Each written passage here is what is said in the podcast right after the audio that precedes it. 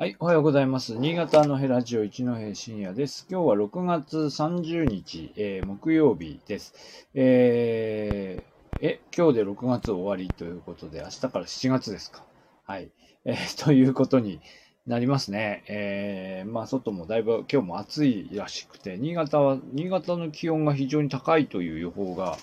えー、をちらっと見たような気がいたします。はい。えー、まあでもまあ、あのね、ずっとこう、あの寒かったり、外で出られなかったりという中で、まあ今年の夏は少しね、外に出て人も活動できそうだというので、まあ暑いのはちょっとね、えー、まあ電力不足も含めていろいろ心配はありますけども、まあ少し気分は前向きというようなところはあるでしょうかね。はい。えー、で、今日はですね、えっ、ー、と、海外旅行業者向け県内モニターツアーっていう、えー、ニュースが昨日の夜ですね、配信で、えー、各テレビ局から出てましたので、ちょっとご紹介したいというかお話ししたいと思います。えー、これ新潟県の取り組みですよね。新潟県の取り組みで、えー、シンガポールの旅行業者を対象にモニターツアーというのを、まあ、実施しましたと。実施しましたというか再開しましたというのがですね、えー、というものです。まあ、まあ、見出しはインバウンド獲得みたいなこと書いてますけど、うん。まあ、か、まあそうなんだよね。はい、そういうことです。で、えっ、ー、と、シンガポールの旅行業者さんが、あしんえー、3人、えー、いらっしゃいまして、まあこれを招待したんでしょうね。で、えー、エッチゴユーザーから入って、えー、越後湯沢駅から入って三条とか、雪月花観光列車、雪月花とかいろいろこう体験して6泊7日で帰ると、えー、いうものです。はい。えー、で、昨日は、あ昨日は清津峡とか、まあ、大地の芸術祭を見に行ったってことでしょうね。で、清津峡に行って、まあ、清津峡で、まあ、驚い、驚きを見せていたみたいな、なんかそういう、うん、まあまあ、絵でしたね。はい。えー、で、まあ、あの、最初に来たところで、えっ、ー、と、まあ、旅行業の方が、シンガポールの方が言ってたんですが、新潟はやっぱ米とかご飯とか田んぼとか、まあ、そういう、こう、あとお酒とかっていうふうな、まあ、イメージを語っていらっしゃいました。まあ、だからそういう意味では、旅行業者の人のイメージがそれぐらいというようなところ、そこにこうフォーカスしているし、多分それ以外の人はそのイメージも特にないっていう感じだと思うんですけど、うん。まあ、非常に重要な取り組みになるんではないかなとは、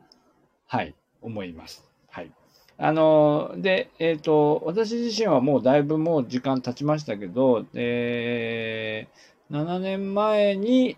7年前ですよね。もう2015年もう7年、7年前にマレーシアにいましたので、まあちょっとシンガポールの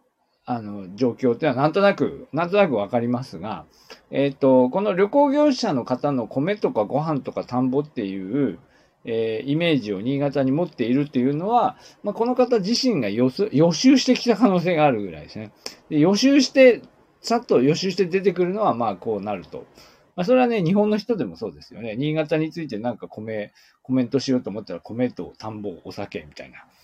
まあそうなりますよね。まあそれが、あの、精一杯のところですと。まあもちろん旅行業者の方ですので、もちろんいろいろ調べたりとかはするし、まあできると思いますけど、まあ純粋早期ではまあそんなもんだし、まあそこら辺がメインになっているというふうな認識でしょう。で、えー、で、かたやまあその東南アジアの人たちから見ると、日本っていうのは日本という塊であって、まあ塊の中でちょっとなんか突出して何か特定のイメージを持っている場所があるとすれば、まあ東京、それから大阪、京都ですよね。えー、まあそれでほぼ終わりですよね。まあちょっと北海道がやっぱり少しね、あの、少し、こう、あるかなぐらいだと思いますよね。えー、はい。あの、で、それ以外はもうその他大勢ですよね。まあ、その他大勢という中で、じゃあ東京が、まあ、えー、都会であり、えー、大阪が、まあ、第二の都会であり、京都が伝統であり、新潟あ、北海道が自然であるとすれば、北海道の自然に、えー、追いつい追いついて、あるいはそれに、えー、負けない何らかの強いインパクトを残せるものを他の地域は持っているのか持ってないのかって言ったら、まあ、ないですよね。ないです。だからそこの中で、えっ、ー、と、多分、この米とか、えー、田んぼとか、酒とか、いうのは、まあ一つ一つはこう、なんというか、あの、インパクトあるものは、まああるとは思うんです。あるとは思うんですけど、それでもって新潟に行き、行きましょう、行きたい。めんどくさいけど、ね、なんか、直接入ってこれないですね。直接入ってこれないけど行きたいっていうふうに思わせるほどのパワーがあるかっていうと、まあ正直ないと思いますよね。ないですよね。だからやっぱこれだけこういろいろこう細かくいろんな情報が、あの出回っている時代にあっても、なかなかやっぱりそういうこう、新潟のこう細かな様々な、えー、ものですね。まあ、ここの話題で言ったら、例えば三条の刃物とかですね。まあ、そこにこう、こう、なんか、日本国内でもその人たちに関心を持ってもらうのは難しいけど、まあ、海外の人たちになるともっと難しいというところじゃないかなと思いますね。で、加えてやっぱり日本の場合は、やっぱ言語の壁があって、こう自然にこう流通、SNS 上で流通してている情報が、まあ、自然にこう浸透していって海外の人たちからも関心を持たれるっていうふうになるかというと、まあ、よっぽどこう強いコンテンツ、まあ、こう気をつけようなんかは結構そうかもしれないですけど、よっぽど強いこうビジュアル効果があるようなものでなければ、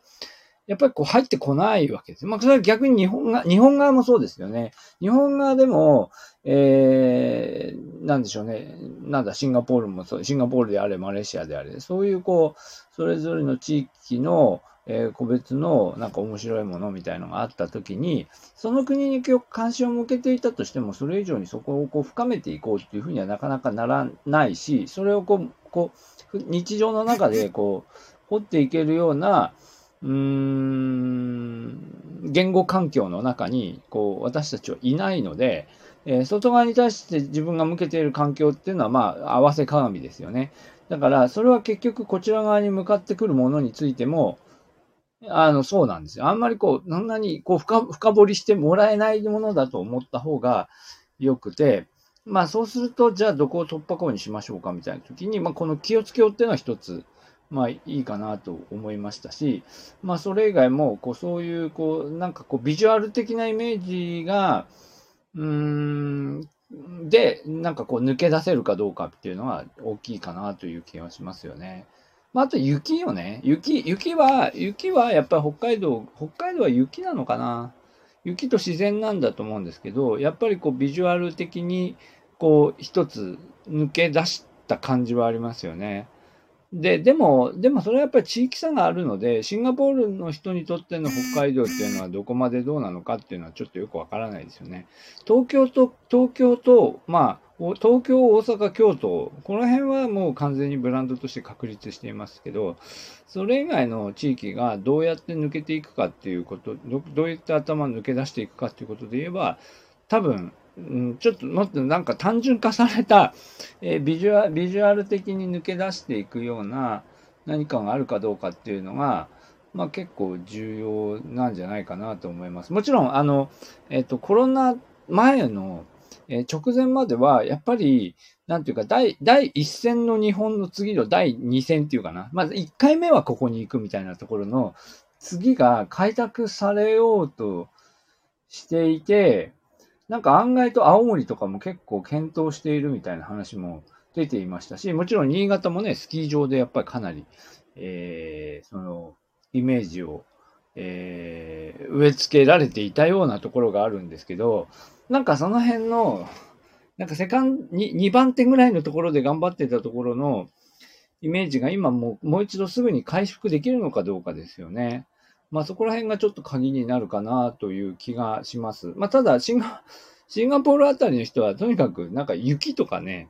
あの、もうそれだけで感動しますからね。あの、ね、ずっと雪の中で暮らすのは耐えられないかもしれませんけど、ちょっと来てね、雪、なんかガーラユーザーとかで雪ちょっと体験したら、それだけで結構嬉しくなって帰っていきますから、まあ、なんだろうな、やっぱりそれ、そういうこう、マインドをこう理解した上で、えー、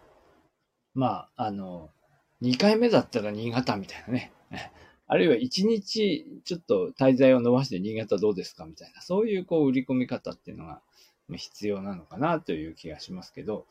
うん。まあでもまあとにかくね、このモニターツアーというのが動き出したということで、えっと、報道によると今のところ外国人客の受け入れは、えー、添乗員が同行するツアーに限定されているということですので、まあまだね、まだね、完全に回復するまでにはちょっと時間がかかりますし、まあ自分たちが出かけていくのについてもね、まだなんかどこまで可能なのかみたいなね、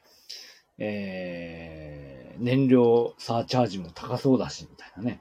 あの中で、いろいろ不安がありますけどね。はい。まあ、ということで、まあ、こういう、そういうこともこれから、あ進んでいくといいなという気がいたしますね。はい。えー、清津峡ね、しばらく行ってないですけど、最近どうなってるかな。まあ、あの、ね、最近あの、ちょっとコロコロナ前でしたかね。あの、あれですよね。あの、あの、休日行くとめっちゃ混んでますよね。